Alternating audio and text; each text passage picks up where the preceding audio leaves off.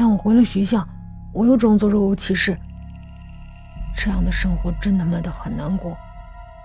我下定决心约你出来，对你说清楚。打电话给你，我的心又跳出来了，但换来的只是你不在的回应。我再一次感到绝望，我再也鼓不出那天的勇气了。我是个胆小的人，因为我的胆小，我不敢向你表白，也使得我做人做得很失败。我有一次写书对你宣泄，你说我是不是应该去死？李欣本来没有想去敲诈谁、勒索谁，只是想快点把父亲在世时的债还清，然后离开那个家。家里那个母亲是后妈，自己的亲生母亲在生自己的时候难产死了，父亲带着自己迎娶了现在的后妈，从小到大没过过好日子。每次开学为了读书的事儿，父母都要大吵一架。父亲被车压死时才赔了两万块，刚好够自己高中的学费。之前做生意借的那些钱必须要还，一辈子也还不清。但在学校永远都是坚强温婉的一面，不是不想找个富二代，而是现在的男生都很花心。拿古月来说，还不是背着自己跟别的女生交往。凡事认真就输了，还不如各玩各的。在天喜时，自己也做过些不耻的事儿，直到遇见杨晨，多少是有些感情的。但想到钱，也毫不手软的把当天的一切录下来。再怎么样，十万块他还是可以拿出来的。可没想，是不是性格温和、好脾气的男人身后都有个彪悍的老婆？头被打得满脸是血，出租车看了都拒载。深夜的街道，人人对自己绕道而行，仿佛他是一只厉鬼。快到学校时，已是凌晨两点半。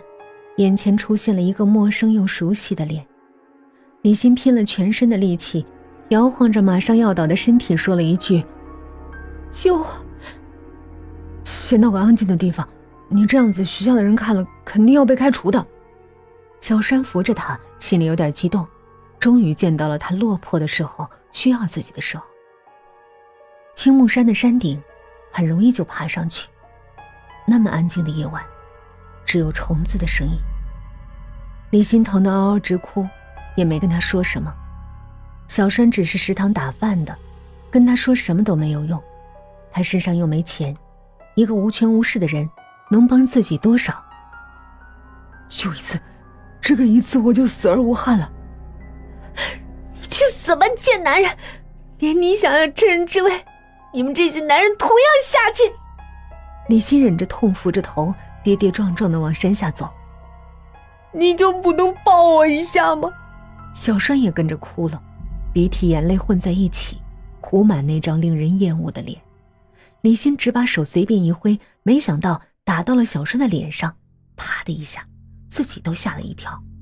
小栓跟疯了似的把李欣按在地上，两人扭打成一团。也许是李欣的叫喊声惊动了小栓，他怕引来附近的人。